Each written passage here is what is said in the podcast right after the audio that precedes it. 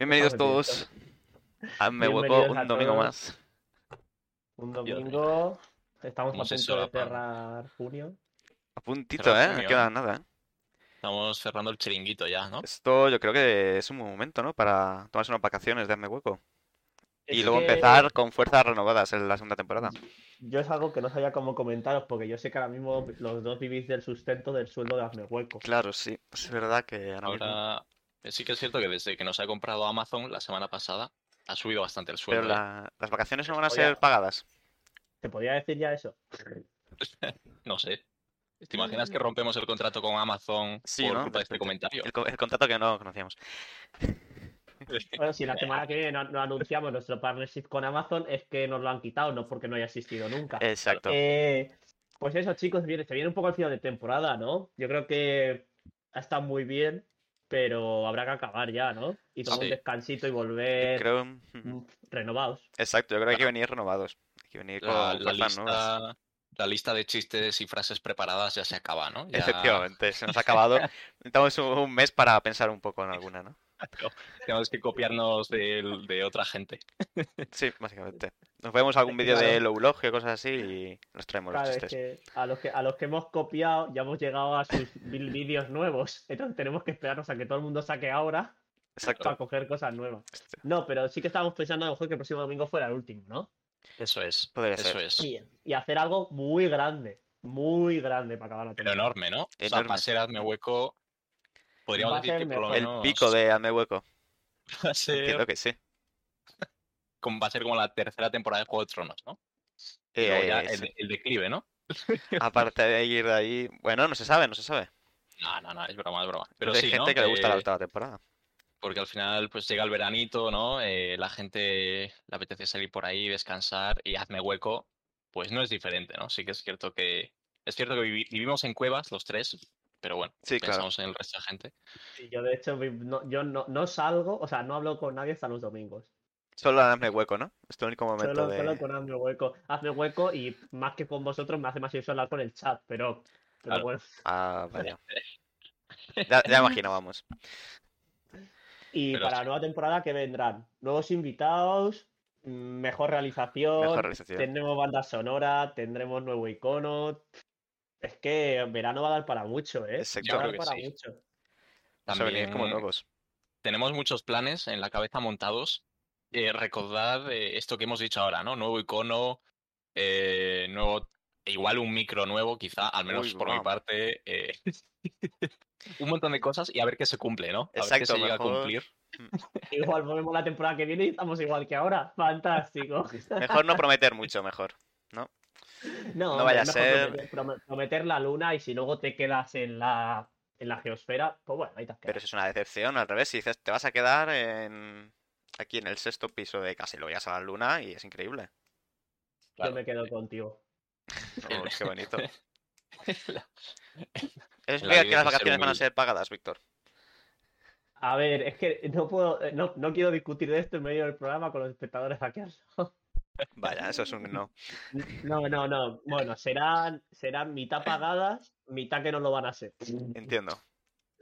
Eh, bueno, eso sí, vamos a hacer el penúltimo podcast que va a venir muy fuerte hoy también. Hoy viene muy fuerte. Sergio, eh, vamos a comentar qué jueguito estamos viendo. Hombre, pues hoy tenemos un clasicazo para, para aquellos que lo conozcan. Es The Secret of Monkey Island. Es, ¿Vale? Eh, eh, sí, sí, o sea, el nombre es muy famoso, ¿no? Es muy conocido, es una Muy aventura mítico. gráfica mítica. eh, desarrollada por eh, Lucasfilms en su época dorada de hacer aventuras gráficas. Y bueno, básicamente, eh, no sé si leer todas las plataformas en las que están, porque si, eh, ahora mismo sin... Este es el tipo de juego que si no habéis jugado es porque no queréis, porque es que lo tenéis, mira, en las últimas plataformas tenéis en Amiga, en la Atari ST, Yo- en 2, en, en Mega CD, o sea, que lo tenéis en todos lados. No, Pero, pero, pero, pero, pero, Yo- ¿y de acceso a un público que no tenga las consolas del año de la Polka? bueno, bueno, vale, vale, vale, vale, esperad. También es cierto, lo podéis jugar en plataformas actuales si, si sois así, si no, si no respetáis los clásicos. Pero pero ¿quién tenéis- tiene un Atari en casa? ¿Quién tiene un Atari? Pero, Nadie, Víctor. ¿tú no tienes una Atari en casa? Hombre, Tengo un par. un tengo un par par, ¿eh? tienes. Yo Tengo tengo un par, yo, yo es que tengo visión de futuro, ya en 20 años la, la vendo. Yo también, yo tengo una... ¿No tienes tu Atari, Víctor? Todo el mundo tiene su Atari. Pues nada, soy yo el tonto que, me, que tengo solo la Play 4 ahora mismo en casa. Yo tengo un Atari. Yo me encontré un Atari en un punto limpio y funcionaba. Y sí que me la quedé. ¿Cómo, cómo? ¿Cómo pasó eso? ¿No sabéis esa historia? ¿Eso es real? No, eh, Eso es real. ver, Fue una vez Este es, el típico, este es el típico momento podcast, ¿vale? Yo me sé la historia, pero estoy fingiendo que no me la sé. No, yo no me la sé, yo, no me la sé. Bueno, lo cuento para quien no se la sepa. No, pues Venga. yo estaba una vez, fui al punto limpio a tirar unas cosas, lo típico que tiras al punto limpio. Un par de niños. Sí. en una bolsa. De esta de plástico, porque si no luego se mancha todo. No. Y el caso es, claro, es que llegué había un señor mayor que, no sé, que iba a tirar la consola, pero yo lo veía que le, le- le dolía un poco tirarla, ¿eh? Porque la dejó encima ahí del sitio, en plan, bueno, la voy a tirar, no sé qué. Claro, yo veo la Atari y digo, hostia, esta es una Atari de verdad. Ni siquiera, ni siquiera es un... Es que no me imagino a Sergio Ni que si- a, mí, a mí me pasa eso y ya os digo yo que no tengo ni idea de qué narices está tirando. O sea, Ahora, ¿no? Claro, es que- Claro. sí, sí, ¿y, y, y qué, ¿y qué pan por esto aquí? ¿De molde? Es que a mí no me gusta que se quede pegado. Claro, el sitio donde va el cartucho, ¿no? Realmente es para tostar pan. Sirve para dos cosas. ¿Y qué le Bueno. dijiste al señor para que te dejara coger- cogerla? No, pues me acerqué disimuladamente, en plan, anda, mira eso, no sé qué. Y, y me dijo, ah, sí, sí, es una consola de cuando yo era pequeño, no... mm, Nada, pues, y dije, bueno, pues si la vas a tirar, ¿no? Que le veía ahí a punto de tirarla, digo, pues si no te importa, a mí estas cosas viejas, pues me hacen ilusión, si, si no te importa dármela. Y dijo, y claro, no me la va a vender ya, ¿y no? Pues, ya me dijo, bueno, pues sí, pues nada. ¿Cuánto puede valer, valer un Atari ahora? Nah, así como la tengo yo, ciento y pico, no, no mucho más. Her- hermano, le, parece. ti- le- le- le timaste, le timaste al pobre señor, ¿eh? Lo- Aprovechaste perdón. su... Perdón, le iba a tirar, o sea, no llego a estar ahí y esa Atari está en la basura, ahora mismo. No Eso sí, existiría. pero... Sergio, tú, la, Dios tú la- mío. la está- la estás aguantando porque te gusta o porque la quieres sacar beneficio. No, porque me gusta, hombre. Me Vale, gusta, me vale. gusta, está Eso, eso chula. dicen todos. Eso dicen todos. Y esta pedazo de vuelta de cómo se puede robar cosas valiosas de la basura porque la gente no las aprecia gente o no, no sabe su valor, es para decir que este juego es el típico donde tú decías, cojo el hacha, ¿no? Voy al este, o no. Nah, es broma, en realidad lo tenéis publicado en plataformas modernas. Porque, Vale, vale. eh, aunque no lo parezca, tan chan chan chan chan, este juego está remasterizado. Esa no esperabais, ¿En ¿eh? serio? Efectivamente. Menudo cambio. ¡Wow! Ay, pobre los de Spotify que no lo han Claro. Uy, Pero es Sergio verdad. ha hecho una cosa que es como que se veía todo con píxeles un poco cutres y de repente el juego se ha renderizado a unas imágenes cutres aún, pero mejor. Sí, Pero hechas Ahora- a, hechas a mano. Ahora dan más ganas de jugar, hay que decirlo. No te creas, eh, a mí me gustaba más A antes. mí me gusta más con los nací. pixelotes también. A mí, A mí no. A mí no, yo es que soy más moderno. no, no, Bueno. es broma. No, no, no, ya te has sentenciado. Pero bueno, que lo podéis jugar. eh, esta selección está en Xbox One, está en PlayStation 4 eh, y también está en Steam, por supuesto. Y bueno, un poco en todos lados también. Así que eh, la busquéis, si la buscáis, eh, está a 8 euros, lo que he visto en Steam. Así que podéis jugarla. Es el típico juego este que te vas moviendo por un mapa, ¿no? Pero, o sea, ¿te mueves tú realmente con el personaje o vas clicando para que se mueva a un punto concreto? Sí, es una aventura gráfica de point and click. Es decir, sí, es como has dicho, de tú clicas en un sitio y pues vas a. te dirige hacia ese sitio. Fijaos que esos Es juegos a mí me parecen incómodos, ¿eh? Bueno, solo tienes que usar la mano. Te sobra una. Puedes hacer lo que quieras con ella. Sobre una, con una mano muevo el rato. Esto es como Death Note, ¿no? Con una mano Exacto. escribo el nombre, con la otra como una patata. Efectivamente, o hacer lo que Lara, quieras. pero ¿quién hacía eso en Death Note, tío? El que escribía los nombres, ¿no? En el Death Sí. Note para matar a la gente. Comía, co- comía mientras escribía el nombre. Sí, tío. como ¿Has una patata. No, Claro. cojo una patata y me la como. Claro, claro. Eso es, es muy, es muy mítico ese momento. Es súper mítico. Es Hay impresionante. una frase de una batalla de gallos que de un tío que está gordo y dice, estoy gordo porque cada, cada vez que veo tontos como tú me como una galleta. Bueno, En fin. El caso, sí, mítico. es una aventura Eh, gráfica eh, llena de humor, como todos los juegos de la época de Lucasfilms. Eh, y por supuesto, pues eres eh, Gay Brush. eh, y eh, tienes que eh, convertirte en un pirata famoso. Es tu objetivo del juego. Te quieres convertir en el pirata más famoso de, de, pues, de los del Caribe. Y bueno, Vale. pues tienes que ir consiguiéndolo poco a poco. Te, te van dando unos objetivos. Tienes que completar eh, tres pruebas para demostrar que eres un buen pirata. Y a partir de ahí te diriges a Monkey Island para desentrañar su secreto. Así que, bueno, ¿cuánto puede durar esta aventura? Pues dura... ¿Cuánto duraba esto? Mm, No mucho, Siempre te hago ¿eh? preguntas a pillar, ¿eh? Siempre haces preguntas a pillar, ¿no? No me acuerdo cuánto tardé en pasármelo. Es como. Unas ocho Como horas, eh, por ahí, no, no, no mucho Ocho más. horas, lo que es una campaña del Call of Duty. Sí, además los, horas. los puzzles no son demasiado difíciles. Son más o menos. Va, A lo mejor hay alguno en el que sí, pero a día de hoy con una guía lo buscas en internet en un momento. Hombre, Y- ya. Pero hay que intentar pasárselo solos, chicos. No, no, sí, sí, pero bueno, que si te quedas ahí un buen rato Atranca. Atrancado, pues Ser independiente, puedes- de autodidacta. Claro que sí. cada uno que es un poco difícil, ¿eh? A mí me costó, alguno me costó mucho, pero bueno. En general se pasa, se pasa bien, es muy divertido, es un juego muy divertido, así que con muchísimos momentos míticos. Pues nada, quien la de ser entretenido, sí. A Tiene pinta de a un un juego. Es un juego old school al final. Sí, eh, sí. Un juego que. Ya lo digo, cara, esto dentro de. Cuanto más tiempo pase, más los videojuegos pasarán a ser historia del arte. Probablemente esto en un futuro sea. O sea, que lo haya jugado y lo haya disfrutado y sepa del juego, pues oye, como quien sabe de, de una obra de arte antigua, ¿no? Nadie. Sí, como sí. quien dice que ha visto... Ah, pues yo lo que quiero decir es que si juegan al juego, porque así, así fronteáis con los colegas de, "Ah, no has jugado a este juego. Exacto, como cuando yo que sé dices, oh, yo me he visto el acorazado Potemkin o alguna cosa así, ¿no? Una- Alguna peli. Claro, claro, claro. Claro. ¿No, te has leído, no te has leído la metamorfosis de Kafka, madre mía. No Ese rollito, ese rollito. Pues Bueno, es Se un juego. ¿eh? No he dicho la fecha de lanzamiento, sí. pero es viejo, ¿eh? La primera vez que se lanzó fue en Estados Unidos, bueno, en Norteamérica, el 1 de octubre de 1990, ¿eh? O sea, ya tiene 30 años sí, este juego. tiene 30 añitos así. ¿Cómo avanzan los videojuegos? Qué locura la velocidad a la que avanzan, ¿eh? Sí, Hombre, sí. ¿habéis visto el último tráiler del Battlefield? Increíble, ¿eh? Sí, sí, sí lo he visto. Bueno, nada. No lo he lo visto sí. por Va ahí. a haber que echarse unas partiditas en directo, ¿eh? Nosotros Sí, juegos sí, sí, sí. en sí. una patrullita. No, el inicio de la siguiente temporada, pues eh, una patrulla de hazme hueco Exacto. por los mundos de Battlefield. Y nos hará hueco. Pisaremos cabezas. sí. Bueno, Nosotros hacemos hueco a, a todos, Sí, sí, a quien sea. incluso Pues a los nada. Vamos a hacer un concurso a ver Eh, quién juega con nosotros. buah. Bueno, sí, así todos son todos, todos los que hay en- normalmente viendo no son amigos, así que como si les Calla, hombre, pero Víctor, eso no se dice.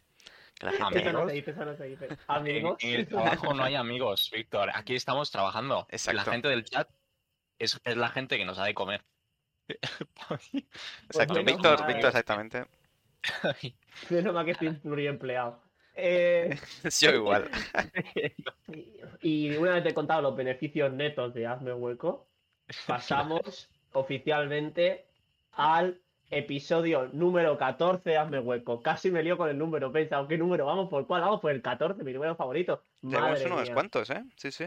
Llevamos 14 ya semanas. muchos. 14 semanas y seguimos aquí, ¿eh? A pie de cañón, trayendo contenido, enseñando a la gente, culturizando. Yes. Y en, la, y en la 15 nos retiramos. Exacto. Ya hemos hecho nuestra labor en el mundo y ya. Ya hemos Vamos, mejorado. hemos un desaparecemos. Como, como España en la Eurocopa, ¿no? Bueno, Pues si Eh, queréis, em, empiezo yo hoy hablando, si os apetece. venga. Venga, no, Empiezo jefe, yo. no, jefe. exacto. por invertir los órdenes. Para los que seáis nuevos, que al final siempre hay gente nueva, eh, que hemos subido muchísimos seguidores en muy poco tiempo. Sí, sí, con todos se subimos. ¿eh? Una Eh, cosa. Lo que hacemos es traer distintos temas, traemos un tema cada uno y los comentamos. Y la, en la temática es ninguna. Yo, por ejemplo, hoy, hablando de Gay Brass, que es el protagonista del juego que ha traído Sergio, voy a hablar de la homosexualidad. Eh, no sé- de- no sé qué tiene que ver, pero venga. Gay, gay Brass. eh, gay. Eh, Bueno, pero no es de gay, es de Gui. Perdón, lo he pronunciado mal. ah, pero es de chico. ah, o sea, Brass. Bueno. sí. Es una gay. broma tonta. Hazme hueco, Es- enseña inglés también, tío. De todo. Hazme inglés. Eh, entonces, bueno, estaba el otro día con mi compañero de piso y estamos viendo ahora mientras comemos eh, The Office, que es una serie que, bueno, se empezó a emitir en el 2013, he mirado antes. Pero la Y- versión. La versión no inglesa. ¿Estáis viendo? Mm, la versión original. O sea, la buena. Ameri- La, la la- americana. estadounidense. Sí, La americana, Ah, claro. va, sí, sí. Sí, sí, la americana. La- hay una versión inglesa, primera noticia que tengo. Claro, la original, la americana es un remake, sí, sí. ¿Eh? Ah, es de Sí. 2005, he hecho 2013-2005. Eh, pues qué fuerte, o sea que la americana un remake, pues lo hicieron mucho mejor. Eh, Sí, La verdad es que Seguro, es de porque- las pocas veces que sí, ¿eh? Supongo, Es muy porque buena, ¿eh? entonces lo que pasaba es que, bueno, es una serie que, para quien no la haya visto, es un humor que sinceramente me parece que es, fue súper innovador para su momento y eh, increíblemente súper distinto a lo que se, se hace ahora. O sea, es como una serie que si te ves es, se siente muy fresco porque había unos planos de cámara muy extraños, porque era como que la serie estaba grabada en una oficina, que era un poco la vida en oficina de una empresa que fabrica papel, bueno, que se dedica a distribuir papel, y los planos son todos como en un, pr- en un eh, en una primera vista, en un point of view, quiero En decir, pr- po- primer plan. Ah, en en un of primer view. plano, En primer plano. ¿eh? En primer plano, pero porque es como que un cámara graba la vida en, en la oficina. Sí. Y es un poco la comedia, es un humor absurdo y no es que sea un humor súper ingenioso. Entonces estamos viendo un episodio y en el episodio este eh, se descubre que uno de los de la oficina es gay. Que, y claro, hablamos de una serie de 2005 y yo creo que ahí, y de hecho, si aún sigue estando todo este tema, hay gente que le cuesta mucho salir del armario y, y sigue estando hasta, creo que un poquito mejor, pero hay, aún hay gente que lo ataca, eh, pues para entonces era más. Y aún así tratan el tema con bastante humor eh, y desde el punto de vista yo creo que correcto. O sea, intentan ridiculizar las acciones que realmente son las que hay que ri- ridiculizar. Sin embargo, lo hacen desde un punto de humor que es un poco complicado porque ya no sé si se podría hacer ese humor. O sea, haces esa- esas bromas, las haces ahora y ya no son graciosas o no están bien vistas o, o ya en este contexto de ahora ya no, ya no pegan y ahí es un poco lo que me dejó dudando de ya no se hace ese humor porque no se puede hacer, no se hace porque no hace gracia en el contexto de ahora, o sea, ¿dónde está ese puntito de Pero son, son ofensivas esas bromas. De alguna pues, forma. pues sí, o sea, no Yo diría que sí. son ofensivas sí, ¿no? porque son demasiado antiguas. O sea, como Claro. dicen unos clichés demasiado fuertes. A ver, O sea, como que ahora ya es como, tío, qué cliché más cliché de hace 15 años. Porque ya. la serie es de hace 15 años. a Claro, ver, es porque un se ha quedado- humor... Sí, sí, Sergio, ¿vi? Nah, que porque se ha quedado obsoleto ya, ¿no? Claro, eh, al final. Sí, Pero es gracioso, eso ¿eh? ya Yo me es cliché. Claro. Yo me río. Es que la cosa es esa, es que es un, es un humor muy estúpido y, y sobre todo es lo que dice Víctor, es, es un humor muy negro, ¿no? Que ataca sobre todo a las minorías de... No, no, pues Pues- en este episodio se ataca a la minoría gay, pero no es un Claro. ataque porque se intenta ridiculizarla, como que no es que la veas y digas, joder, que es una serie homófoba, no, porque está yo creo que castigando Claro. que hay que castigar, pero Claro, claro, no, a ver, es una serie que se sabe el humor que tiene, pero es que ataca por igual yo creo que a todo el mundo, ¿no? O sea, ataca, a ver, sobre todo a las, a las minorías, o tipos de personas, o todo, ¿no? Pero so- yo creo que lo que dijo Víctor antes es sobre todo, o sea, la serie también te da a entender un poco que, porque sobre todo hay, hay una persona, que bueno, que es Michael, Michael Scott, ¿no? Que es el que sobre todo hace todo este tipo de bromas, que es el jefe de la oficina. Y, y es el que hace este tipo de bromas y el resto de trabajadores que está en la oficina eh, como que se siente un poco más ofendido, ¿no? Es decir, la gente se da en la serie, se da cuenta un poco de que Michael es un poco... Es, es, eh, entre comillas, muy inculto, es decir, porque el tío empieza a decir todo en plan broma a las mujeres, a los negros, a los gays, a todos, pero la oficina se da cuenta de que, oye, tío, ¿qué estás diciendo? Porque lo que estás diciendo es una salvajada y no tiene sentido. Pero sí que es cierto que el tío al final lo hace sin ninguna maldad, también hay que decirlo. O sea, no estoy, no estoy justificándolo, ¿eh? Pero lo hace sin ninguna maldad, creyéndose súper gracioso, creyéndose súper súper divertido y que todo el mundo le adora. Y realmente es así, claro. un poco todo el mundo está harto, harto de él. Le quiere mucho, es una relación amor-odio, ¿no? Porque le quieren mucho en algunos momentos, pero en otros momentos es en en plan... otros momentos me odias, sí, Eso porque es. es, demasiado... Que a lo mejor es parte de su personaje, ¿no? En ese sentido. de- Sí, Su Claro, si personaje realmente es que- sí que es un poco capullo, ¿no? En ese...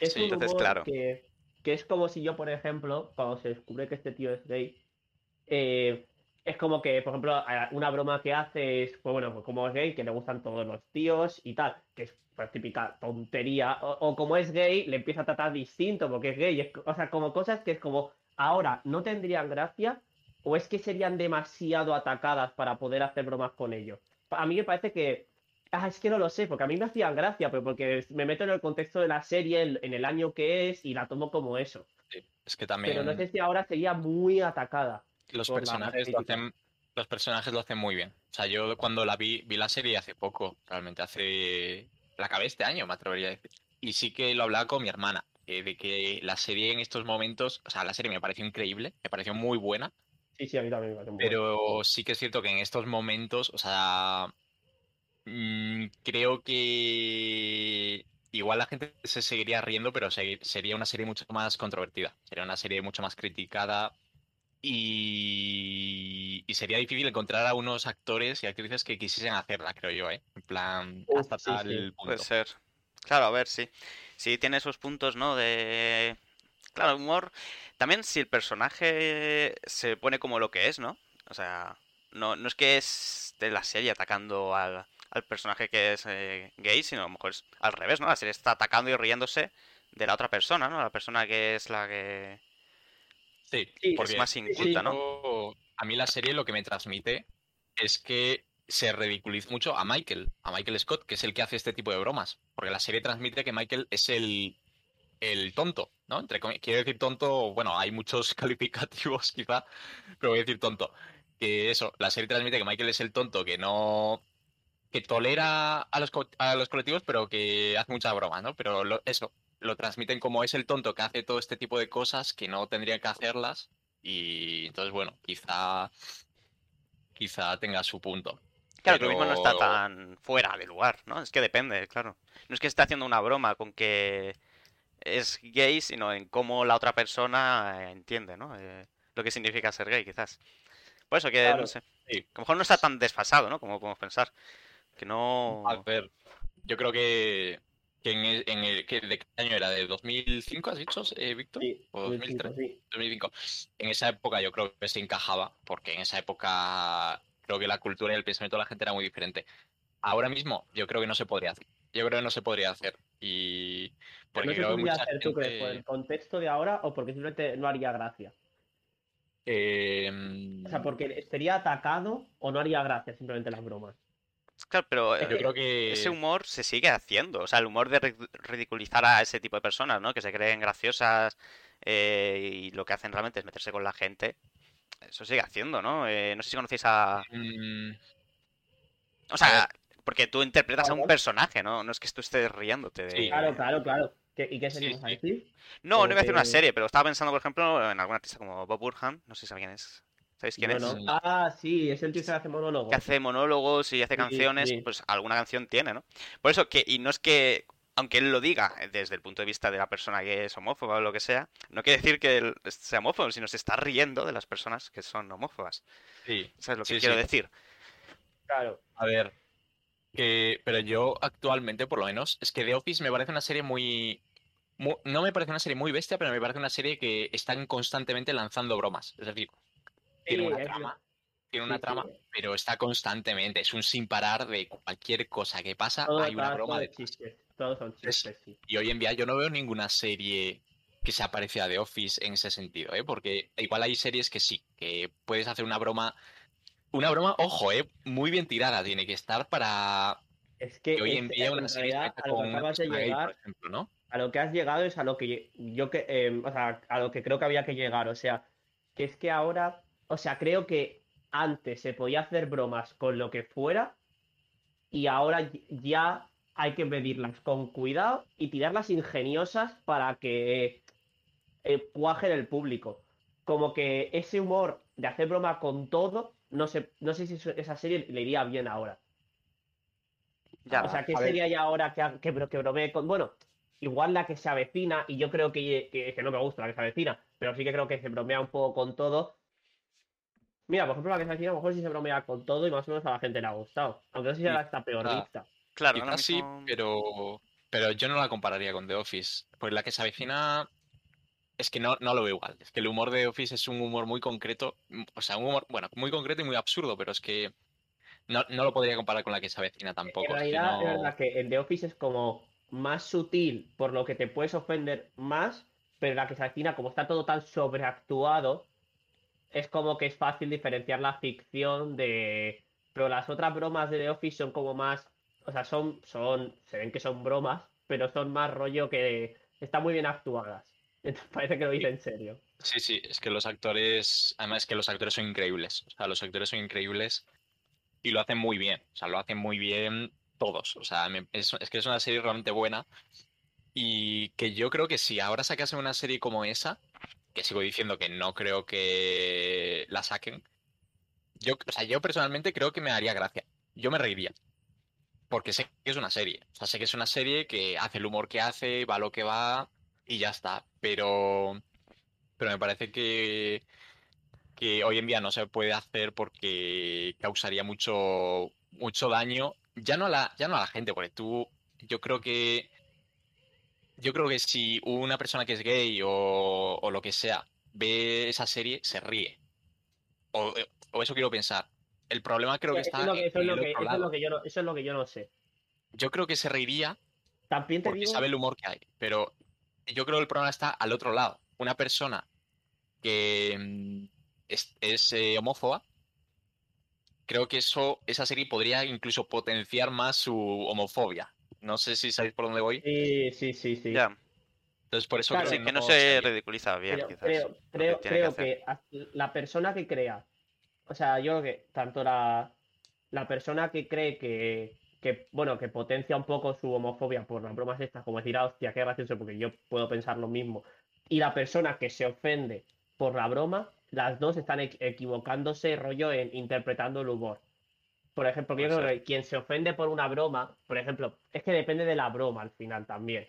Pero estas bromas son quitando que son eso, muy antiguas y de clichés demasiado ya explotados, no son a malas, se nota que no son a malas. Entonces, si tú te tomas una broma que es genérica, que es ah, em, eh, eh, insinuando que todos los gays visten bien, ¿no? Por ejemplo, y tú te lo tomas personal, estás interpretando mal el humor. Yo me parece genial, no te haga gracia, pero eh, que te ofenda eh, es una mala interpretación, ¿no? Puede ser. o- o- O sea, tampoco creo que pueda ofenda. hacer a humor con todo, en el sentido de... Pero Pues porque no es sí. gracioso, porque no es gracioso, en el sentido de... pff, es que nadie se va a reír. O sea, eh, la línea Mm. entre broma y ofensa eh, existe, ¿no? Yo creo y que sí que lo separa, ¿no? Hay un- Pero es verdad que no creo que The Office eh, sea, llegue a ser ofensivo. He visto alguna cosa, no he visto justo este capítulo, así que no sé exactamente las bromas cómo son. No, no, no, Pero eh, entiendo cómo es The Office, entiendo que no está riéndose de eso. Un poco como Claro. Modern Family, ¿no? En ese sentido de, joder, no es que sean... tampo- No hacen bromas homófobas, que sean... o sea, The Office, o sea, yo, a- o sea, hace bromas homófobas, pero, o sea, lo que se considera homófobo, vamos, o sea, porque lo es, pero creo que no, de lo absurdo que es la broma, ¿no? De que hacen, porque son bromas muy absurdas, son bromas muy fáciles, muy en plan, es que son absurdas, ¿sabes? Que dices, es que hace la broma y dices, es que es tonto, o sea, es que es tonto.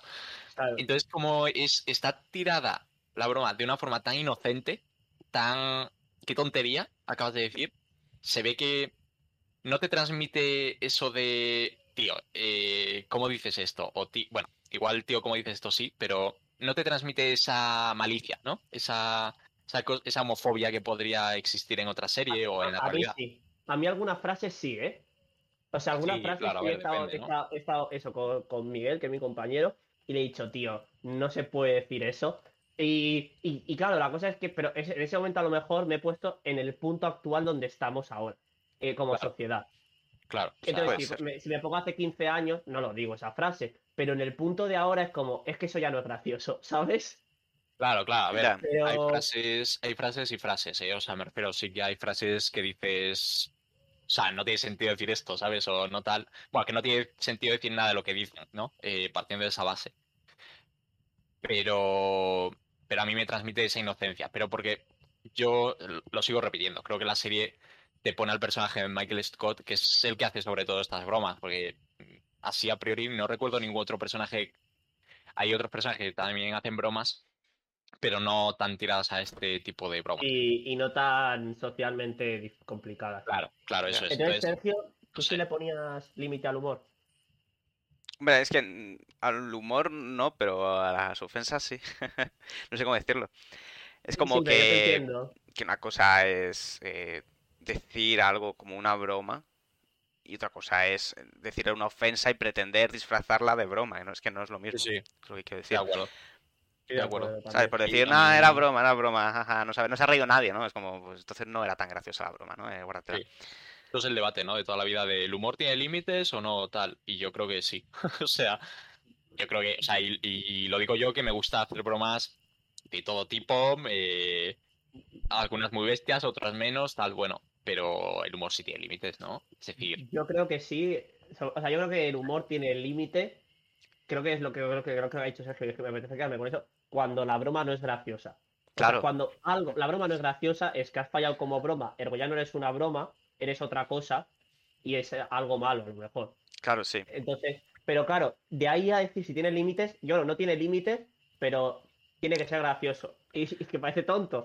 Bueno, pero, eso es un límite, es ¿no? nivel, por ejemplo, si cuando pasó lo de las Torres Gemelas se hace una broma al día siguiente, no es gracioso, ahí hay un límite. Hay, hay, hay una broma que carece de empatía y que no es una broma porque no es gracioso. Ahora será de bromas que hay ahora con las Torres Gemelas que te pueden parecer bien o peor porque al final es un atentado y es una pena, pero son graciosas. ¿Te hagan gracia o no? Son bromas graciosas. es que Entonces- depende mucho, ¿no?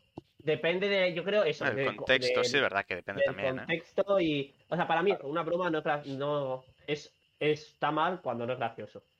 Entonces, igual depende del contexto, depende de muchas cosas, ¿no? Sí, yo creo que depende de exacto. A ver, hay, bromas que yo creo que no son graciosas nunca, ¿no? Pero, pero luego sí, en general hay bromas. Los atentados sí que eres más. Para que lo sepa nuestro público, que tú sí que a veces la broma- a ti las bromas de atentados en general no te hace gracia ninguna. Depende, depende de la broma, pero. todo, cuando es personal no me hace gracia. Pero y que es personal. Pues, no sé, por ejemplo, de los de Irene Villa no me hace ninguna gracia, pero, por ejemplo. Pero luego, hombre, con las 11S, pues yo qué sé, como es algo más abstracto, ¿no? En ese sentido. Sí, claro que le pasa a mucha gente. Perdón, perdón, no es gracioso. Hostia, Joder. qué terreno más pantanoso nos estamos Sí, sí, eh, menudo, Eh, menudo jardín. Venga, sal, bueno, salimos, chicos, salimos. Creo que podemos, podemos cambiar de tema. Eh, recordar hacer bromas graciosas. Eso Sí, es lo importante. Y soltarlas bien, que es aún más es. importante. Hay que, hay que aprender a ser gracioso. ¿Qué, qué es gracioso? cuadren, que cuadren en el entorno en el que estás también y que, y que no ofendan a nadie. Que no Sí, que no ofendan a ¿no? nadie, yo Sí, creo. no, no las personifiques.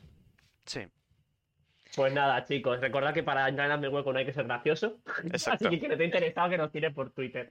Eh, Un DM. Eh, pues David, creo que. Pasamos, sí, sí, segundo tema. ¿Quién no estáis ahí. David? Yo traigo, traigo, nada, no, no demasiado, la verdad, no, no demasiado. Joder, siempre empieza igual. Siempre Siempre empieza empiezo igual. sí. ¿ves? máximo el hype para luego subir solo. Exacto, está Claro, bien. hombre, es que yo, es que es lo que hay que hacer, tío. Es hay que un maestro, eh. Esto es como la vida misma, tío. Se empieza desde abajo y se sube como, como Elon Musk, como Claro. la bolsa, tío. Se empieza en un garaje y luego ya, pues, donde sea. Todos sabemos que, que lo que empieza abajo ideas. luego sube, nunca para de subir. Nunca para. Eh, bueno, yo traigo básicamente, no sé si el mundo académico. Como, joder, justamente Lucía, ¿no? En el anterior podcast, que si alguien no lo ha visto, tiene que verlo. Que venía a hablar de la. Nos de la por educación, ¿no? escuchar su voz, que me escri- Claro. nos escribieron por Twitter diciendo que, que su voz era preciosa, coincido. Así que si queréis escuchar un ASMR. A ver, a ver, cuida cómo vendes el capítulo. No, no, ya ya está, lo vendo más, no lo vendo más. Bueno, vengo a hablar de educación. Eh, no sé si conocéis la plataforma de Wola, o bueno, no sé si lo he pronunciado bien. Wola. Bueno, Sí, no la esa que supongo. suben apuntes, ¿no? Los alumnos Sí. suben apuntes o algo eso así. es. Es una Supongo. plataforma, eh, bueno, para quien no lo conozca, es una plataforma que suben eso mismo, apuntes de la carrera o de clase, básicamente, de la universidad, de, de lo que estudies. Sí, y los alumnos suben todos los apuntes hechos por ellos o por quien sea, vamos. Y otros alumnos de la misma universidad o de otras, pues pagan por esos apuntes, se los descargan y ya está. Y los tienen para estudiar o para hacer lo que quieran con ellos. Para usarlos en las hogueras de San Juan o lo que lo que quieran. Está bien. Y, y básicamente eso es, eso es la página, ¿no? Que bueno, es muy similar a otras páginas que hubo como el Rincón del Vago, ¿no? Que no sé si sigue existiendo, la verdad. O, Bueno, pero hay diferencias Creo porque que- tú aquí como alumno te lleva, bueno, como alumno o como persona que sube apuntes, porque creo que no, no hay discriminación, eh, tú te llevas dinero por cada descarga que hacen de tus apuntes. claro, o sea, En el eso es, rincón del eso- vago yo no he pagado a nadie. Claro, no. Y una Claro, cosa, en el rincón del... O sea, en esta no es tanto de... Oye, tengo que hacer un trabajo, pasadme cosas, ¿no? O sea, no es tanto de No. copiar, yo que entiendo, No, en No, realidad es como de apuntes. realmente subir un apunte, ¿no? Sí. Y ya está. De hecho, sí. Está, está muy bien montada porque entré, entré, vamos. Y está muy bien montada porque está- Investigación previa, ya me Eso es, eso es. Periodismo de Eh, investigación. está, la página está dividida por universidad, o sea, te puedes ir a tu propia universidad, está dividida por escuela, ¿no? Escuela politécnica, escuela de artes, escuela de no sé qué, y luego eh, por carrera y por asignatura, o sea, está muy bien montada, ¿no? Entonces ya puedes ir directo a, a tiro fijo, a tiro hecho. Entonces está muy bien montado. Y claro, y básicamente, por lo que dicen los creadores de la página, eh, te puedes llevar, o sea, la persona que suba los apuntes se puede llevar como mucho, bueno, como mucho, en un muy buen mes, ¿no? Que haya muchas descargas, se puede llevar entre 100 y 200 euros. Que bueno, Joder. no es No para rico. A ver, yo la gente que conozco bien. que sube apuntes, que es en concreto una, no ha sacado muchísimo dinero, pero bueno, creo que eh, 50 euros haya sacado. Bueno, pero algo que te sacas, ¿no? Por lo Está menos. bastante, ¿no? O sea, joder. Claro, joder. Eh, No, y- no, pero... no en un mes, ¿eh? En total. Ah, vale. Ah, en todo. Vale, vale, vale, vale. Vale, y dice, ah, y la página esta también dice que de media, si subes muchos apuntes y tal, igual te llevas 20, 30 euros al mes siendo alguien dece- o sea, decente. Sí, siendo que alguien que sube apuntes buenos y que te, bueno, te llevas unas buenas descargas al mes.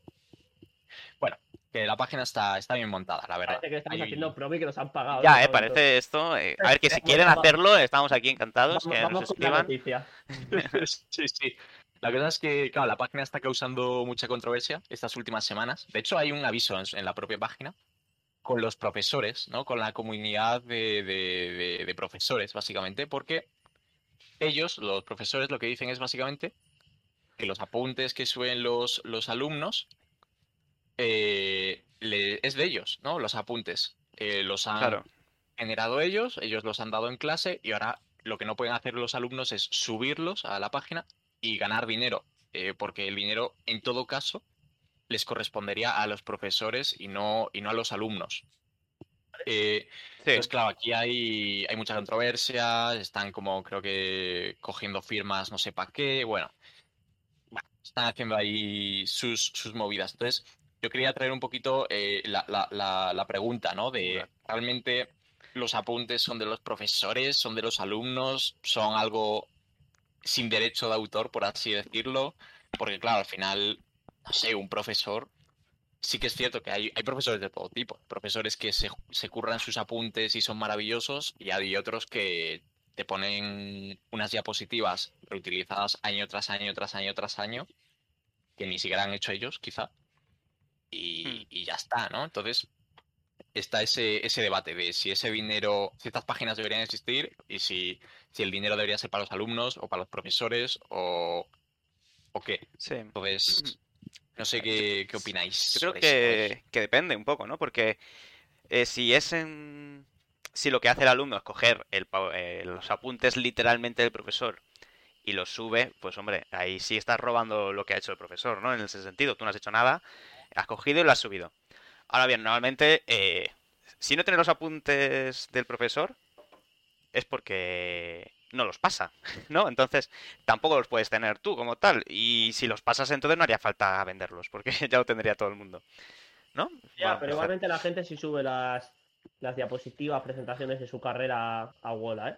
Porque que seguramente no sea el contenido que más descargas reciba, pero sí es verdad que si a lo mejor yo digo, joder, ¿y cómo me darán este, esta asignatura en la Politécnica? Pues me voy y quiero ver las, las Mm. diapositivas de la Politécnica, ¿sabes? Claro, Eh, entonces sí que, sí que sí que se resuben cosas esas también, ¿eh? Claro, Pero no entonces- creo que reciban tantas descargas como para que aquí nos pongamos como locos a discutir por 20 euros. ¿no? a ver, sí, pero a ver, aún así me parecería mal, ¿no? Que es porque estás robando el trabajo de otra persona. Sí, Es como el también. profesor, el profesor, que me sea alguno, que eh, coge los apuntes de otro profesor y los pone en su asignatura, por ejemplo.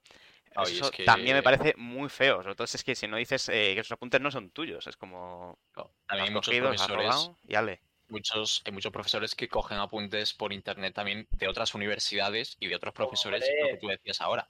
En la hecho- Paquito, en la Paquito hay mandado clases con diapositivas de la Carlos III, o sea que. Claro, e- eso es, o sea, Exacto. eso Por es, eso, es entonces, también- no sé, también los profesores entonces están siendo un poco... Está pecando de, de hipocresía, ¿no? Voy a intentar darle un, giro de tuerca, ¿vale? Porque, porque yo, yo al final soy más listo que vosotros. Entonces creo que tengo una buena. Tengo Ah. una- No, pero ¿Ah, sí? iba a opinar una cosa que es también que no sé cómo va el contrato social o ni social, igual firmado, de cómo se trata la información que te da la carrera para que tú te, em, te formes. O sea, tú cuando pagas, eh, no lo sé, eh, estoy preguntando esto al aire a ver si sabéis cómo va. Cuando tú pagas la carrera y te estás sacando un título, un título, una FP, lo que sea, pagas por la certificación y las notas y también por ese contenido que te dan. Supongo Me voy a sí. explicar. Porque si tú estás pagando también por el contenido y ese contenido en teoría es parte de la universidad, es verdad que transcribirlo a algo que tú llamas apuntes, que realmente estás transcribiendo las diapositivas a tu hoja y ponerlo, es verdad que es como decir, tío, te está- estás pagando por este contenido, pero este contenido es nuestro y tú estás subiendo aquí para lucrarte.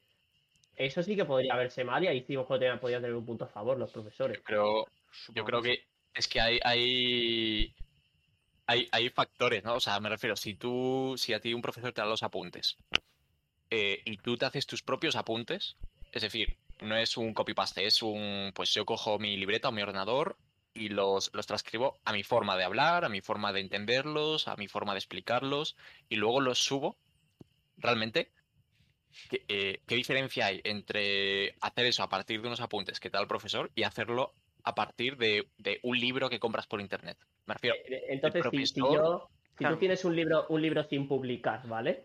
Que es de, de tu autoría, y yo lo leo, y digo, hostia, este libro es bueno, yo lo voy a publicar, pero lo voy a reescribir con mis palabras. Lo reescribes con tus palabras y lo publicas, no, en, nin- en ninguna forma estás copiando. No, es que me parece, es que me Eh, parece bueno, bien, estaría es que es bien. Me parece bien. Claro, No, no, si me- no, está- no es una copia, ¿no? Es una referencia en ese sentido. Tú te puedes, Claro. para hacer un libro, tú puedes basarte en otras cosas, nadie te va Eso a es, prohibir. eso es. Es que el conocimiento pero, es pero público. tendrías, ¿no? pero te, te- sí, pero está, eh, está en su derecho al que te has inspirado de quejarse, obviamente. Bueno, si lo Pero- citas pero correctamente, no. Claro, no, no o sea, puede. ¿de O qué sea, eso va el- O sea, me refiero, si tú. Es que, es que, es que, a ver, o sea, todos los libros que surgen año tras año de libros didácticos, ¿no? De todo este mundillo, eh, están basados en otros libros y en nuevas cosas que van saliendo, pero Claro. es que, es decir, es imposible no basarte en otros libros. Eh, y es que, seguramente podrías ir a juicio con alguien porque tenga no un creo. libro. Escúchame. Escúchame que no me escuchas. Porque tenga. Tú, o sea, que imagínate coges un libro de matemáticas y tú lo reescribes porque vas a sacar una ampliación. Ves la ampliación y de ampliación no tiene nada. La has copiado otro contenido, has cambiado las palabras, has cambiado las fotos, lo que tú quieras, pero es lo mismo. Seguramente con eso se podría ir a juicio y denunciar. Por mucho que te hayan referenciado, se No, podría sí, sí, denunciar y sí. decir, me ha cogido el contenido. Claro, A ver, no, Entonces, no, la referencia es, eh, claro, un- una parte pequeña, no puedes coger una novela entera, pegarla entre paréntesis, ¿no? Entre con corchetes, poner referencia y eso chavales, si y hacer como que eso es... eh, no, claro, no, no, tiene que ser una, una parte pequeña, tienes que basarte, etcétera.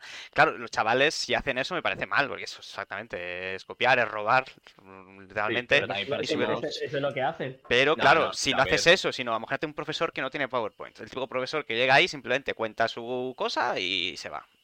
Es verdad que, que estás copiando literalmente a lo mejor lo que dice o estás basándote en lo que dice, pero ahí ya tú estás haciendo un esfuerzo, tú estás sintetizando todo lo que ha dicho y estás, no sé, poniéndolo, ¿no? En... Claro, y, y pones papel. tu punto de vista, ¿no? Pones tu punto de vista de explicarlo quizá con tus palabras. Claro. Esté bien o esté mal, o esté mejor o peor.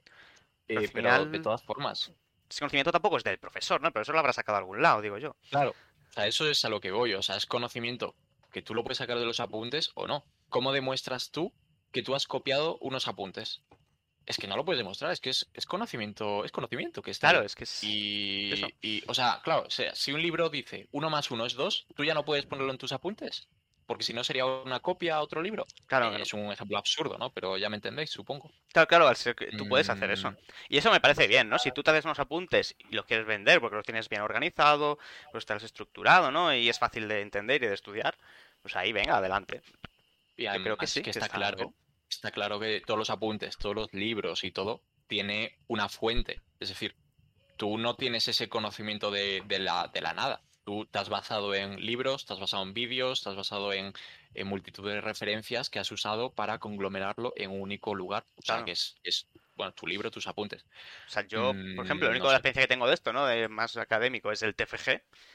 Pero, ojo, ¿eh? El TFG, claro, yo no saqué conocimiento de ningún lado, aún sí te voy a sacarlo. Y eso se puede hacer, tú puedes citar en un trabajo Mm. lo que han hecho otras personas. Eso es legal. O sea, ley lo- la ley lo contempla.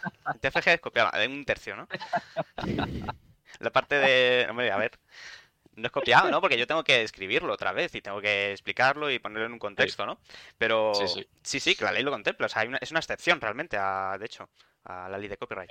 Lo que está claro es que no se ha reinventado la rueda, ¿no? Eh, si tú haces, por ejemplo, un TFG de investigación, hombre, a no ser que investigues algo que nadie ha investigado en toda su vida y qué tal, eh, los TFGs, TFMs, o sea, los trabajos de fin de carrera y fin de máster, no se reinventa la rueda. Tú haces investigaciones que seguramente ya estén hechas y te basarás seguramente en esas investigaciones. Claro. Y lo único, la única diferencia que hay respecto a ellas es que le pones tú tu punto de eh, personal, tu punto de voy a hacer esto, pero bueno, lo voy a enfocar mejor hacia este mundillo.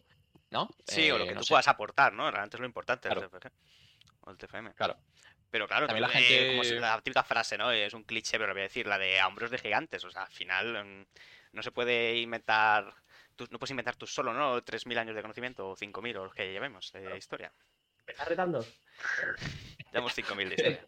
Entonces, entonces em, por, por ir llegando a conclusiones, eh, ¿os parece que la queja de los profesores eh, a llorar a la llorería?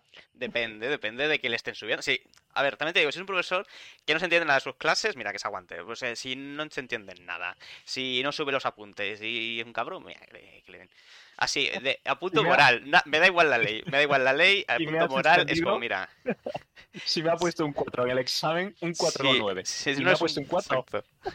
Si no eres un buen profesor, no explicas claro, eh, no subes los apuntes y alguien eh, en su clase pues es un genio, eh, lo entiende y consigue sintetizarlo y subirlo, pues mira, ole por, por él y por ese esfuerzo que haya hecho. Que si no, que tú eres un profesor que sube los apuntes, que lo explica genial, no sé qué, pues hombre, que te cojan los apuntes que tú has hecho, ¿no? El PowerPoint, te los suban ahí como a cobrar básicamente, ¿no? Pues hombre, ahí sí me parece mal, porque sí que estás Sí. robando. De hecho, hay algo curioso eh, relacionado con mi máster. Y es que en mi máster em, tuvieron, tuvieron muchos problemas para grabar las clases, ¿no? Por esto todo de hacerlo online o por Teams o- y tal. Tuvieron muchos problemas con eso porque técnicamente los materiales que dan en mi máster son como, entre comillas, confidenciales. Es decir, no se pueden ni subir a internet ni se pueden distribuir porque es contenido hecho, bueno, por una empresa y, y, y- y vamos, el máster ya te dice, no se puede distribuir, no se puede compartir con nadie fuera del máster porque es contenido confidencial hecho 100% por los, por, por los profesores y nadie lo puede, lo puede usar fuera. Y de hecho nos hacen firmar un, un, un documento Un de... NDA os hacen firmar. ¿Un qué? NDA. Eh, sí, sí, sí. Ah, joder. Yo es que no puedo, no puedo decir nombres, pero yo sí me sé de gente que ha cogido certificaciones y se ha cogido el contenido y lo ha, o sea, y se, yo qué sé, bueno, que está mal, ¿eh? Está mal, pero, porque si lo firmas lo has firmado, pero, yo qué sé. No, no, si estás robando, estás robando. O sea, eso es así de claro. Bueno, yo conozco gente que ha, que ha robado certificaciones de estas bastante caras, no voy a dar nombres ni voy a dar tal, sí. porque son, son, son, es, es tocho. Todos los policías que nos estén viendo eh, están ahí Arroba policía. apuntando. Exacto. Están ahí con la libreta pues, esperando a que digas el nombre. Pues nada, si alguien opina algo distinto en el chat, que sepa que puede decirlo. eh, y quien, eh, bueno, mejor dicho, quien opine lo mismo, que lo diga, y quien opine distinto, que se calle. Eh, no, no, no, tenemos todas las opiniones. ¿Qué? ¿Zanjamos este tema? Y a ver qué nos cuenta Sergio. Vamos al siguiente. Venga, Sergio, venga. ¿tú qué traes? Que, Hoy- que te veo traidor de cosas. Sí, sí, ¿eh? Eh, Como todos los domingos a las 12. No, hoy traigo eh, sobre eh, un libro que me he leído recientemente. El libro escrito por el señor Dick. Uy, esta peli la he visto. Yo ayer vi un vídeo del señor Dick. Del señor... a este, a este hombre ya lo Uh, hemos traído alguna vez, ¿eh? Al podcast. ¿Qué dices? Sí, sí, no, sí, el Víctor. señor, sí, el sí. señor Dick, pero no es Jordi, ¿eh? Eh, Vale, vale. Vale, vale. Básicamente se trata de Soñar los androides con ovejas eléctricas, escrito por Philip K. Dick. Eh, y bueno, es quería hablar porque es un libro, una novela que, que tiene una adaptación al cine, que es Blade Runner. No sé si os sonará. Es conocida. sí. Es conocida. Es este de. Es este de, de dibujos animados, ¿no? Dices. No, no. Eh, justo, justo, sí, sí. Que sale junto a la abeja maya. Eh, Dios mío. no, pero es, es- básicamente quería hablar de cómo está adaptada esta novela porque realmente no tienen mucho que ver entre sí lo que ocurre dentro del libro y lo que pasa en la novela. y lo que pasa en la película. Sin embargo, es una buena adaptación. Y eso es- me parece algo sorprendente, ¿no? Porque es, es una adaptación que a diferencia de muchas adaptaciones que ocurren, entiende bien de qué va la novela, de qué quiere transmitir la novela. Y entonces consigue, a pesar de contar otra historia muy similar entre sí, tiene muchas características parecidas, si eso ahora hablamos de ellas, pero que está contando la misma historia, ¿no? Eh, Sí. Sobre todo a nivel temático y el nivel, sí, eh, moraleja, ¿no? Entre comillas. No, básicamente es una novela que va de, es un inspector de policía que debe encontrar a, una, a unos robots, roboces, a unos androides realmente, que no se distinguen de los humanos, excepto porque no tienen sentimientos, ¿vale? No tienen emociones. no. Entonces, Lo que era mi exnovia. algo así. Broma, broma. Ejemplo, ejemplo ficticio, por favor. Era por la broma fácil. Exacto. Entonces, eh, bueno, pues él tiene que ir buscando a estos androides, tienes que, tiene que hacerles un test, ¿no? Como de personalidad para ver si son capaces de responder empáticamente. Principalmente es eso, no tienen empatía, no se la ponen. Y bueno, entonces la peli coge lo mismo, es, es el mismo personaje. Ahora, todo eh, lo que en mi opinión es un poco, un poco de paja en el libro, ¿no? De to- toda la parte de las ovejas eléctricas. Porque es como que te cuentan una historia de que no, es que las personas tienen, tienen que cuidar los animales y entonces pues hay gente que no se lo puede permitir y, y- y compra ovejas de mentira. Es como, bueno, a ver, a ver, va- vamos al lío, ¿no? Eh, por favor, vamos a ya centrarnos. ves. Qué Sí, parida. sí. Es una locura. Pero no solo ovejas, ¿no? Compré un montón de animales. Claro, el las ovejas porque el prota sí que tiene una oveja, una oveja eléctrica, porque no se puede permitir una de verdad. Y el resto de personas no, pues tienen eso, de pues, animales o de verdad o mentira, nadie lo sabe porque nadie pregunta tampoco, ¿no? Es lo típico de mi vecino tiene un animal, no me acerco mucho por si es de mentira, no va a ser que sea de mentira y entonces él, él se acerca a ver si el mío también es de verdad, ¿no? Eh, Claro. Un poco ese rollo.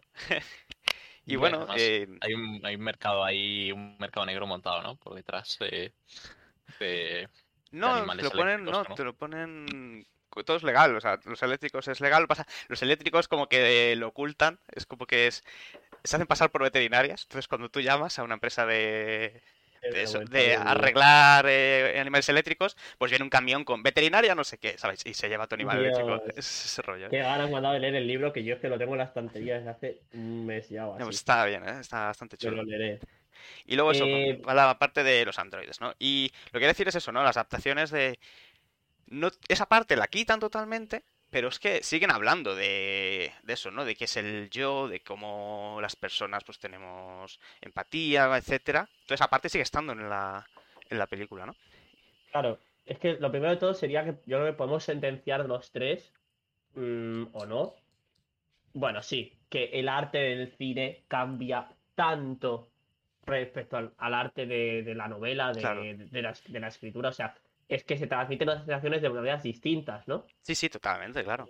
Entonces, claro, adaptar algo así de bien es como que tú lo que quieres decir, Sergio, es como que lo estás recompensando, ¿no? O sea, estás dando la importancia de qué bien hecho, o sea, está bien adaptado. Está bien adaptada, pero por eso, porque hay muchas veces, por ejemplo, eh, estaba pensando en una película que se llama Ghost in the Shell, bueno, también está basada en un manga, es una película anime, eh, y De básicamente, Scarlett Johansson, ¿no? Sí, la, que no hicieron, un reparto malo. exacto, hicieron un remake con Scarlett Johansson. ¿Qué pasa en el remake? Eh, que las escenas son iguales, son los mismos planos, incluso los copia, en plan, ah, mira, esto está liado en el manga, en el anime, ¿sabes? Pero luego la peli no va de lo mismo, o sea, manipula el mensaje, manipula el mensaje, no entiende de qué va el manga original, Claro. ¿vale? Que es un, pues habla de un montón de cosas, ¿no? El típico del, del cyberpunk, de lo que estamos hablando esa vez de, pues, lo, transhumanismo, ¿no? Los, que si lo- Sí. la gente, pues, tiene brazos biónicos y que si te quitan todo las partes del cuerpo menos tu cerebro, sigues siendo la misma persona. De eso va eh, la película, ¿sabes? O sea, va bastante profunda.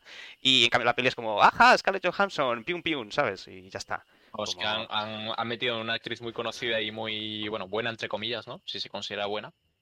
Solo para vender la peli, ¿no? Sí, básicamente. Y ahí es Claro. lo que me parece mal. Es como, es que no se, hacer una adaptación no se trata de copiar eh, los planos y copiar lo que ocurre, es entender de qué va, ¿no? Otra peli que en Saber, claro, Watchmen, por ejemplo, pues entiendo que le pasa un poco lo mismo. Eh, no, la- no No la lo he visto. yo Yo tampoco, ¿eh? sí la he visto. Y bueno, es que es muy efectista, ¿no? El director, siempre le gusta... Claro, el problema es que. Perdón, sí, mira. Nada, nada, yo simple, o sea, yo iba a decir que el tema de las adaptaciones es algo también un poco, entre comillas, entre comillas, subjetivo, porque depende mucho del cariño también que le tengas a, al libro, ¿no? Porque yo qué sé, hay un montón de adaptaciones, generalmente las adaptaciones están mal hechas, ¿no? Eh, vamos, generalmente, o las que yo he visto, nunca me han gustado tanto como los libros, pero es que al final es muy difícil resumir un libro de 500 páginas en una peli de una hora Claro. o dos horas. Mm. Y claro, es que un libro te cuenta un millón de detalles. También en- depende un poco. no sé. También depende Sí. un poco de lo que ha dicho Sergio antes de- del mensaje, ¿no? O sea, yo creo que si tu mensaje ya te ha costado transmitirlo en un libro, eh, consigue, tienes que cuando lo haces al cine también saber pasarlo, ¿no? Entonces, Sí. cuanto menos mensaje tenga un libro, a- ni mensaje a nivel profundo, más fácil te será adaptarlo a lo mejor. Es que, por ejemplo, con este ejemplo quiero orientarme a Harry Potter. Sí. Eh, de Harry Potter, que sí, yo lo entiendo, relajar a todo el mundo que nos esté escuchando, que sí, que los libros son mejores que las pelis. Vamos a empezar por ahí. Pero sí es verdad que yo creo que es una adaptación buena. Y quien diga que no, pues está siendo poco objetivo, porque es una película que se ha visto y se ha vendido tanto, tiene que ser, por narices, una buena adaptación. O sea, porque a la gente le ha gustado. Sí, oye, que Y, está y bien. el mensaje es poco profundo, entonces es, es ah, lo han adaptado bien, pero no era tan difícil a lo mejor adaptarlo como podría haber sido esta, este, este libro, ¿no? Que tiene un mensaje muy más profundillo. Claro, efectivamente, sí, sí. Es un mensaje Yo- más difícil. Pero eso, que como no es el mismo me- como no es el mismo medio, no han tratado de copiarlo. No, no es en plan, venga, vamos a hacer lo mismo, a ver si conseguimos hacer. Es como, eh, vale, esto es de lo que va el libro, pasa esto, de ahí estos personajes. Vamos a usar el lenguaje cinematográfico, que es otro diferente al de usar las novelas, para contar una historia lo más parecida posible, aunque no sea la misma historia. Pero, Claro. o sea, yo, yo creo que, o sea, la, la adaptación de Harry Potter está muy bien hecha. O sea, vamos, a mí, o sea, a mí los libros me, me chiflaron, me, me encantaron, vamos, y la adaptación, bueno, está muy bien, está muy bien. O sea, los libros son una locura, pero es lo que tú dices, ¿no, Víctor? O sea, ya sabemos que los libros son increíbles, son mejores, pero la Yo no creo adaptación que los libros sea una locura, ¿eh? ¿No? Yo Bueno, a mí, a mí Opino, me, opino que me son muy, muy, eh, opino que son muy entretenidos Sí. y obviamente son muy buenos porque han vendido muchísimo, pero no son una locura. Son buenos libros juveniles, yo entiendo. He mí, leído pues, algunos fíjate y están que- bien, pero... Yo no los veo tan juveniles, ¿eh? O sea, es decir, los tres primeros te puedo comprar que son muy juveniles, muy quizá para niños. Eh, bueno, Claro. sobre todo el primero, lógicamente. Eh, pero oh, luego, yo creo que luego se Ya, luego muy Coge un- oscuros. es lo que iba a decir, que coge un tono más oscuro, eso es cierto. Sí, con su audiencia, en la ¿no? peli, ¿eh? Eh, realmente. En la, en la peli, en las películas, en las últimas, se ve también. Que cogen Sí. ese tono oscuro, ese tono más sombrío, más. Cuidado, porque esto. Esto es una saga juvenil, pero pasan cosas malas en el mundo, niños. Sí, sí, no, no, realmente sí. Crece con su audiencia, ¿no? Es verdad que empieza siendo más eh, Sí. magia y magia borrás y, y- termina un poco fascismo y cosas Bueno, así. Sí, Más- realmente. Yo creo que Harry Potter ha a- recibido muchas, muchas críticas, entonces no sé muy bien. Bueno, Mm. a ver, no sé. Bueno, y, o sea, yo, o sea, lo que quería decir yo. Lo que quería decir yo era respecto a, lo otro que decíais, ¿no? De que. De que cuando un libro es, es poco profundo, es fácil llevarlo al cine. O sea, yo creo que es más fácil em, cuando un libro es muy profundo, ¿no? Que te transmite muchas cosas o tal. O no, no que te transmita muchos sentimientos, sino que te transmita un concepto de, de más profundo, ¿no? Pero en una película yo creo que es más fácil. Es decir, en una película, al tener la capacidad de, de presentar unos actores, unas personas, eh, ponerlo, ponerles ya cara, eh, ponerles ahí en sus contextos, en sus cosas, yo creo que es mucho más fácil profundizar más en ellos, ver sus reacciones, ver cómo lloran, Yo creo ¿no? que no, Cómo- Bueno, sí, o sea, ¿no? yo creo que yo creo que es otro lenguaje simplemente. O sí que tienes que describir los, más los sentimientos, ¿no? En una novela. Mientras que en una- un cine es como se ve, se ve mal, ¿no? Es como, O joder, o estás. el actor actúa muy bien como Mario Casas, o tú no sabes que sí. Claro, no sabes que está sufriendo. A ver, pero es que lo bueno que tiene la- el cine es que te tienes que tiene un montón de medios. Tiene la música, las luces, eh, pues, si usa efectos o no, eh, los planos.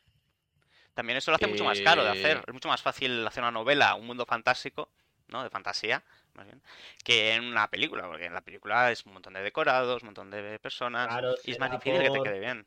Entonces te puedes flipar todo lo que quieras en un libro. Completamente, yo eso también lo pienso igual. Eh, os iba a decir antes también que es curioso porque es, es que existe el lenguaje, obviamente, o sea, tienes que expresar de una forma como te, te explicas en un libro. Luego, cuando si lo pasas al cine, tienes que cambiar ese, a ese lenguaje di- distinto que hay y adaptarlo. Pero es que, es que si lo piensas, es que es así con todo y hasta a nivel de, de idiomas. O sea, Mm. porque yo creo, ahora Sergio nos corrige que está más metido en este mundillo, pero ya hay muchas escenas que a veces veo eh, de animes o algo que parece que están discutiendo y digo, ¿por qué discuten? No, si están hablando, yo, ah, que hablan con un tono que parece que se van a dar de hostias ahora. Bueno, sí, pero eso solo en anime, luego en Y- la vida real no lo hacen. Ah, Eso puede ser. Pero, pero claro que todas las, todo hay que adaptarlo un poco al, al- al entorno en el que te estás moviendo. No. Eso es lo que quería llegar. Yo tengo, bueno, conté una anécdota a un, un profe mío que era productor en, eh, bueno, en un Castlevania, el que se hizo aquí en España, en Lords of Shadow. Y contaba eso, que estaban doblando el juego de japonés o no sé qué. Y como que la chica era como... eh, o sea, no, lo doblaron al español, ¿no? Y había como supervisando una japonesa. Y era como... A la española estaba todo el rato, es que no le estás dando suficiente emoción, es que no... Claro, claro, Es como claro, que en Japón, eso. en el doblaje se exagera muchísimo todo, ¿no? Las emociones. Y aquí era como, es que no, no te queda bien. O sea, seguramente hay una Claro, es- barrera, sí. Eso es lo que quería yo decir, que al final es difícil que, te- que algo. Que el arte es muy difícil que te diga lo mismo en todas sus formas. Claro. Entonces, o lo adaptas a cada una de ellas muy bien, o siempre va a haber. Yo creo que a lo mejor esa también es una de las razones. Que a, a lo mejor esas- es que fíjate, a lo mejor es una de las razones por las que siempre se dice, no, es que los libros son mejores que las pelis o tal. Igual es porque no puedes pretender, igual no se puede pretender este, transmitir lo mismo con una cosa y la otra. Claro, Tienes que aceptar que va a ser distinto y ya está. Sí, sí, totalmente. Las, en- emociones y sentimientos se escriben mucho mejor en un libro. Tienes cada medio-. Cada medio tiene sus, sus puntos fuertes y puntos débiles. Claro, sí, sí. Yo qué sé, las películas y la música, es que, claro, tú tienes, es que, y pasa mucho, creo, tú tienes una película mediocre, le pones una música buena y ojo, o sea, puede cambiar mucho, una escena muy mala puede cambiar mucho poniéndole una música muy buena, ¿no? El, el Sí. cine, el cine de terror, mm, en Claro. muchas escenas dependen 100% de la banda sonora que se elija, ¿no? Claro, Sí, eso es. a veces hasta Ah, abusa mucho de ello, ¿no? Sí. Sí, a veces hasta abusa como- y, y te intentan poner tanto rato para que la peli te, tú sientas que es buena en un buen punto de tensión que llega un momento que, que te pierdes un poco. Sí, al revés, todo- te acabas relajando como...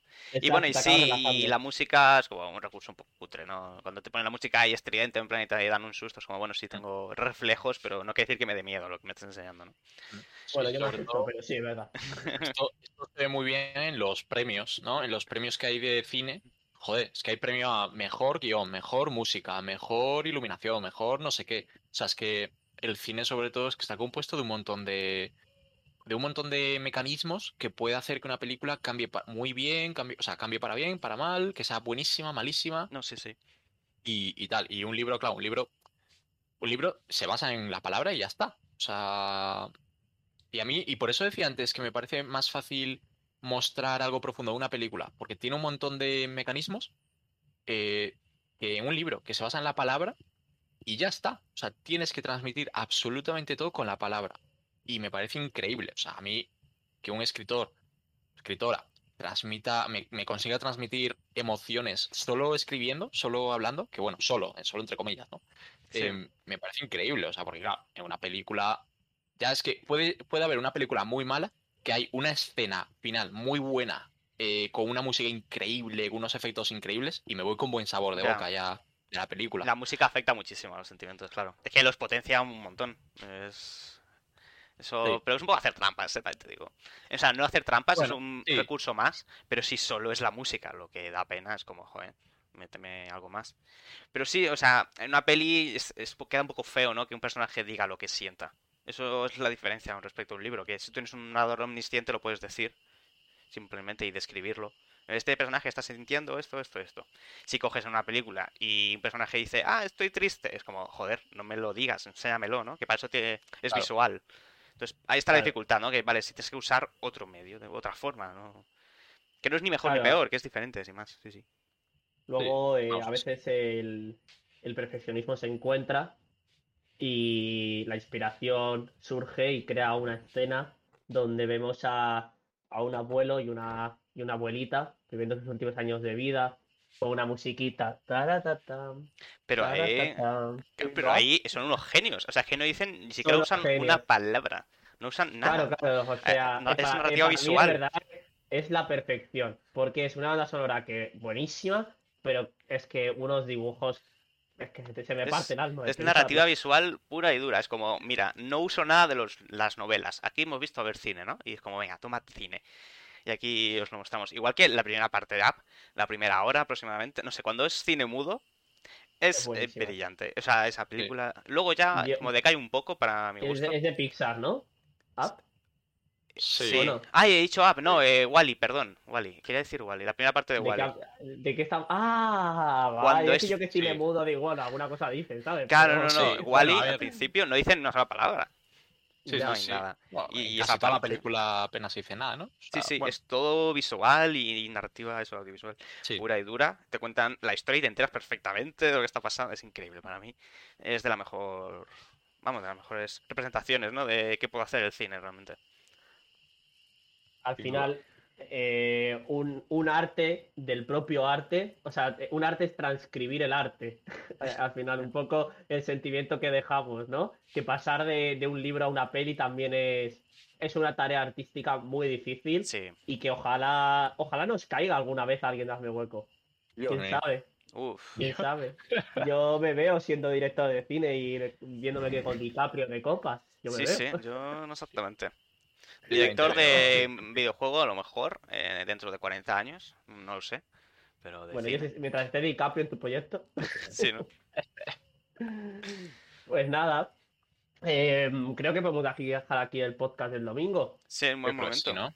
El, el penúltimo buen- podcast, ¿no? Penúltimo, el ¿eh? penúltimo Penúltimo. podcast, pero es que el último lo vamos a dejar muy arriba el podcast. Vais a quedaros con muchas ganas de Sí. la segunda temporada. Ya os iremos contando por Twitter. Recordad si no nos seguís, hazme barra baja hueco. Esa es. eh, un perfil súper activo. Totalmente. Pero bueno, Eh. os avisamos, os recordamos cuando. Os avisamos cuando hay podcast al menos. Exacto. Y os dejamos algunos meses por el camino. Y, y alguna encuesta, ¿no? Alguna encuesta de... Y recomendaciones. Si es que en realidad Sí, hacemos muchas cosas. claro si es que que no sí. sé, que no te has ido aún a buscar el perfil. Y a seguirnos. Madre mía. Vamos a dejar una sorpresita subida. O sea, que tenéis que entrar ahí y venga. ¿A que sí? Y vamos, me una sorpresa. Sí, no sí, sé de qué habla. Exacto, Eh, y sorpresa para todos, para todo el equipo. Eh, ahora lo pensamos, tranquilos. Ahora ya subiremos algo. Ahora David nos ha cargado con este peso. Yo siempre hago lo mismo.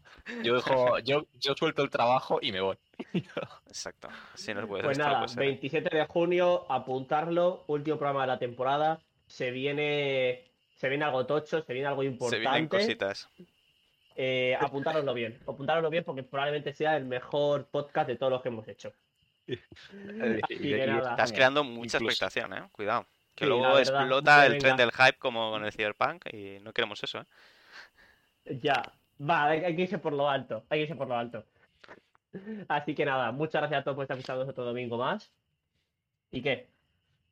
Dilo tuyo, David. Joder, eh, eh, a, mí, a mí es que de verdad, a mí me sorprende mucho porque lo de Ike, eh, muy bien tirado. pero siempre, siempre te introduzco así. Claro, claro, claro. Y, y siempre me cuesta soltarlo. ¿Cómo quieres que lo haga? Creo que estas cosas para la segunda temporada estarán es- eh, exacto. Esperemos que sí. Nah, hombre. Nosotros. Esto es un podcast para el pueblo, hombre. Eh, Del pueblo para el pueblo. pueblo. Bueno, somos Ana de Hueco y nos vemos el próximo domingo. Adiós. Adiós. Adiós.